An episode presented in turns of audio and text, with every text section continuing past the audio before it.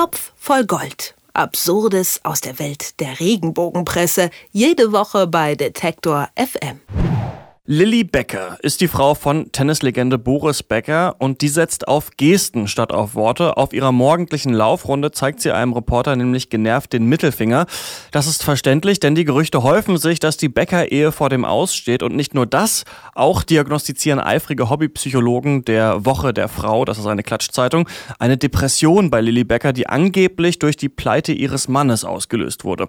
Moritz Czermak vom Top voll Gold hat sich die Geschichte näher angeschaut und kann uns sicherlich erzählen, was da so dran ist. Hallo Moritz. Hallo. Ja, die Woche der Frau titelt diese Woche Pillendrama, stürzt Boris pleite, sie in die Depression. Darüber dann mhm. ein Bild von Lilly und Boris mit ihrem Sohn Amadeus. Für mich sehen die da eigentlich ganz zufrieden drauf aus auf dem Foto.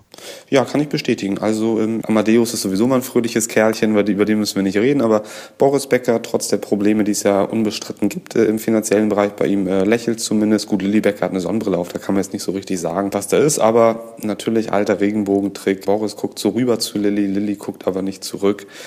Da kann man dann natürlich in der BU, also in der Bildunterschrift schreiben, wie die Woche der Frau es macht. Familienglück pur mit Boris und Amadeus, Fragezeichen, seit Boris pleite nicht mehr. Lilly scheint überfordert von allem. Also so ein Foto, ja, lässt natürlich ein bisschen Spielraum und das nutzt die Woche der Frau natürlich sehr, sehr gerne. Bilder sind da nicht die einzigen Hinweise auf Lillys angebliche Depression. Was haben die dann noch ausgegraben?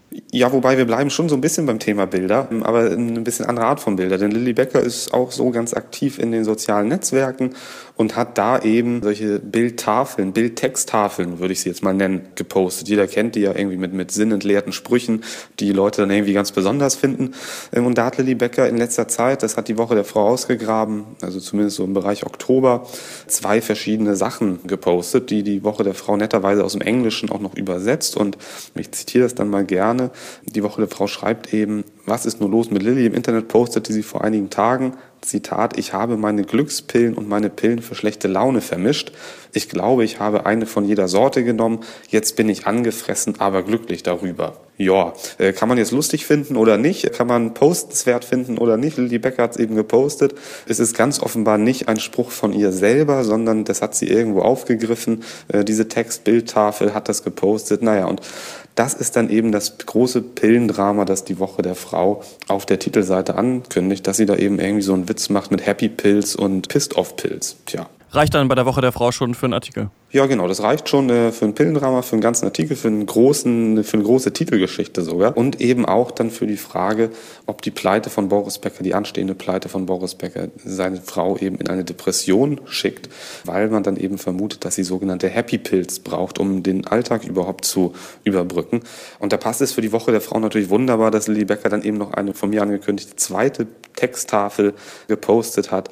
Da geht es dann nämlich um den Sohn der beiden, also um Amadeus, den siebenjährigen Sohn. Und da ist dann wieder in so einer lustigen Aufmachung dann äh, zu lesen, gestern Abend zur Bettgehzeit, Mama und Papa lieben dich, wir lassen nicht zu, dass dir etwas Böses widerfährt. Heute Morgen beim Fertigmachen für die Schule, ich schwöre bei Gott, wenn du dich nicht beeilst, sorge ich dafür, dass du es bereust. Auch das sollte wohl eher ein Witz sein, aber auch da vermutet die Woche der Frau eben, oh Gott, oh Gott, ist Lilly Becker, die eigentlich ja so eine fürsorgliche Mama ist, ist die jetzt sogar überfordert mit ihrem siebenjährigen Sohn. Also die scheint, da scheint wirklich alles aus den Fugen geraten zu sein. Ist ja für die Klatsch Klatschpresse eigentlich, habe ich vorher noch gar nicht so drüber nachgedacht, ein gefundenes Fressen, dass die ja dann jetzt auch alle auf Social Media unterwegs sind, oder? Die Promis, da kann man ja alles Mögliche so ein bisschen zur Story drehen. Total. Also auf der einen Seite ist es natürlich, äh, glaube ich, ein, ein, großes Problem, egal ob man jetzt die solche, solche Klatschblätter nimmt oder auch sowas, so ein Heft wie die Bravo, die eigentlich immer davon gelebt haben, dass sie so ein Mittler zwischen den zwei Welten waren, also der großen Starwelt oder der großen Königshäuserwelt und der ganz einfachen Welt der Leute, Männer und Frauen, die diese Hefte lesen. Da war eigentlich immer die Woche der Frau oder die aktuelle oder die Bravo dann eben nötig, um an Informationen von Lilly Becker, Boris Becker, Königin Letizia oder von wem auch immer zu kommen. Das ist durch Social Media natürlich völlig anders geworden. Die Leute folgen jetzt Lilly Becker oder Königin Letizia oder dem spanischen Königshaus und kriegen da direkt ihre Informationen. Also auf der einen Seite sicherlich problematisch für die Hefte, auf der anderen Seite natürlich wirklich eine tolle Fundgrube. Sobald sich ein, Promi oder ein Adliger, gut, die eher weniger, aber so ein Promi dazu entscheidet, auch mal ein paar persönliche Sachen zu posten, so wie Verona Feldbusch zum Beispiel, die bei Facebook ja ganz aktiv war und jetzt nicht mehr, weil sie das alles ganz schrecklich findet. Oder eben Lilly Becker. Das ist natürlich toll. Also auch der Twitter-Kanal von Boris Becker, ich weiß gar nicht, ob der den noch so, so regelmäßig betreibt aktuell, war auch Monate und Jahre lang eine tolle Fundgrube für Geschichte in der Regenbogenwelt. Haben die keine Angst vor Konsequenzen da bei der Woche der Frau? Naja, also bei der Geschichte jetzt, ich würde sagen, das ist zwar alles ziemlich überdreht und ziemlich äh, hingedrechselt, diese Schlagzeile, aber irgendwie hat es ja schon mit Pillen zu tun. Also Lilly Becker postet da freiwillig so, so ein Ding, wo es wo es zweimal gleich um Pillen geht, also Happy Pills und Pissed Off Pills da kann man das dann schon ins Deutsche übersetzen und sagen, naja, da gibt's ein Pillendrama. Also ich würde sagen, das ist schon, schon irgendwie ein bisschen vielleicht Richtung Grenze, aber noch nicht über die Grenze hinaus. Und das wägen die natürlich auch sehr genau ab. Die haben den Verlagen große Rechtsabteilungen, die darüber lesen, die schauen, können wir das machen oder nicht. Da wird dann ein bisschen entschärft. Da wird gesagt, da kann man noch mal ein bisschen was dazugeben.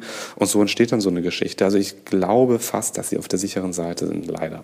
Also Lilly Becker hat's diese Woche nicht leicht. Von der Woche der Frau wird sie nämlich als vermeintlich depressive, medikamentenabhängige und sogar auch Rabenmutter dargestellt.